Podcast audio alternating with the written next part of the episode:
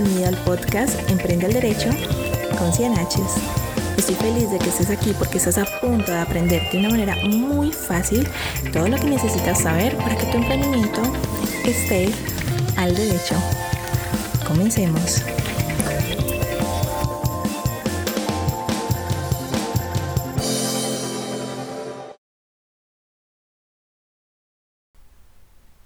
Hola queridos emprendedores, por esto es muy bien.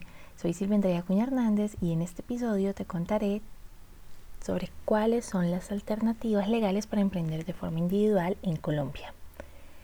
En el episodio pasado te realicé cinco preguntas claves con el fin de encontrar claridad en tu negocio y de esa forma protegerlo legalmente.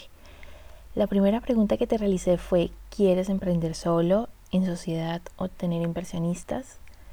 Si tu respuesta a la pregunta es que quieres emprender de manera individual, te cuento que en Colombia tienes tres alternativas de hacerlo de manera legal. La primera alternativa es que ejerzas tu emprendimiento como persona natural comerciante debidamente registrado ante la Cámara de Comercio del lugar en donde vas a realizar tu actividad comercial. La segunda alternativa es que ejerzas tu emprendimiento como una empresa unipersonal y la tercera y última alternativa que existe hasta hoy en día, que es noviembre del 2020, momento en el que te estoy grabando este episodio, es que ejerzas tu emprendimiento como accionista único en una sociedad por acciones simplificadas, las tan famosas SAS. Te voy a dar un pequeño resumen de cada una de estas alternativas. Cuando eliges ejercer tu emprendimiento como persona natural comerciante, debes tener en cuenta que para la ley, la persona natural comerciante es aquella que ejerce su emprendimiento de manera habitual y profesional a título personal. Esto quiere decir que asumes a título personal todos los derechos y obligaciones de la actividad comercial que ejerces por lo tanto, responderás con tu patrimonio, tanto personal como familiar, por las obligaciones que adquieras en desarrollo de tu emprendimiento. Para llevar a cabo la formalización ante el Estado colombiano de tu emprendimiento como persona natural, debes primero que todo solicitar tu inscripción en el Registro Único Tributario, más conocido como el RUT que es administrado por la Dirección de Impuestos y Aduanas Nacionales, la famosa DIAN. Posteriormente efectuarás tu inscripción en la matrícula mercantil de la Cámara de Comercio del lugar en donde realizarás tu emprendimiento, diligenciando los formularios que ya te indiquen, entre los cuales está el registro único empresarial RUE. Una vez te inscribes como persona natural en el registro mercantil de la Cámara de Comercio, sigues siendo la misma persona ante la ley, solo que adquieres la condición de comerciante por desarrollar de manera profesional tu emprendimiento. Como persona natural, actúas en tu emprendimiento por ti mismo y te identificas con tu número de cédula. La DIAN, por su parte, te asigna un número de identificación tributaria, el cual se le dice NIT, que corresponde a tu número de cédula más un dígito adicional. Eso es importante que lo sepas porque todo negocio o contrato que celebres dentro de tu emprendimiento lo harás con tu nombre completo y tu número de identificación. Ahora, cuando eliges ejercer tu emprendimiento como una, empresa unipersonal, una vez la inscribas ante la Cámara de Comercio del lugar en donde realizarás tu emprendimiento, la empresa unipersonal surge como una persona jurídica distinta a ti, más no como una sociedad. La empresa unipersonal requiere ser creada mediante documento privado de constitución o por escritura pública cuando aportes activos cuya transferencia requiera esta formalidad como por ejemplo bienes inmuebles.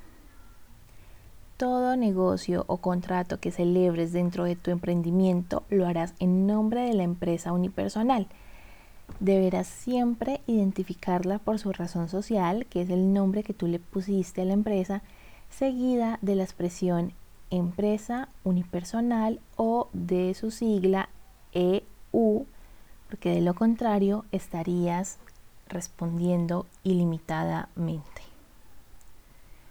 Y por último, cuando eliges ejercer tu emprendimiento por medio de una sociedad por acciones simplificadas o lo que es lo mismo por una SAS, estarás creando una sociedad que es una persona ficticia, capaz de ejercer derechos y contraer obligaciones y de ser representada judicial y extrajudicialmente.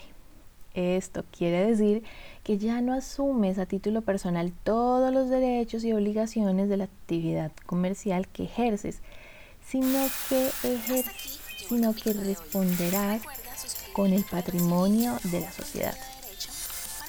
La sociedad por acciones simplificadas es la única en Colombia que puede ser constituida por una o más personas. Esta sociedad se realiza mediante documento privado o por escritura pública cuando aportes, eh, aportes bienes cuya transferencia requiera de esta formalidad.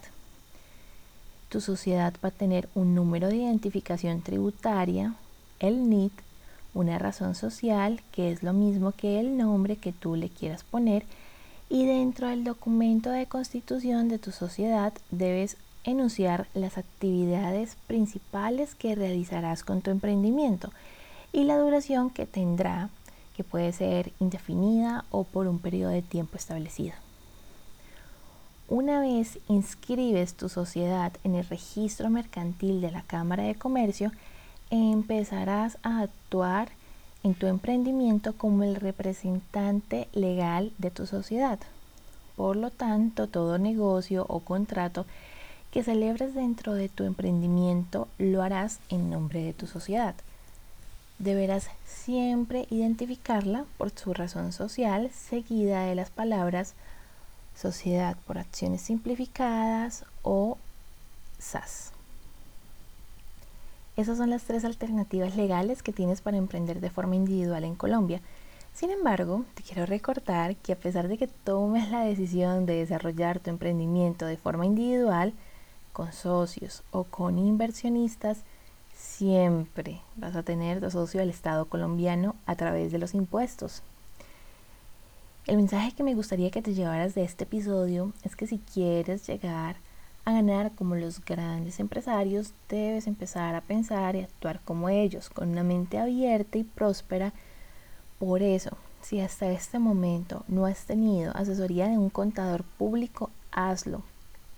Investiga cuáles son los impuestos que debes pagar, cuáles son tus deberes y derechos tributarios una vez adquieres o empiezas a desarrollar tu emprendimiento a través de una de estas alternativas que te he presentado en este episodio. En los siguientes episodios seguiré ofreciéndote recomendaciones legales para las posibles respuestas que realices de eh, las preguntas que te hice en el episodio número 2, con el fin de ayudarte a tener cada vez más claridad con todo lo relacionado en tu negocio.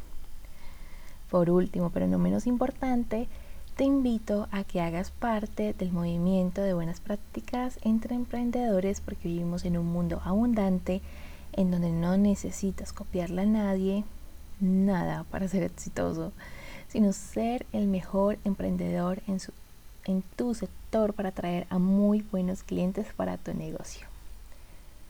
Te envío un abrazo. Hasta aquí llegó el capítulo de hoy. Recuerda suscribirte para recibir el mejor contenido de derecho para emprendedores.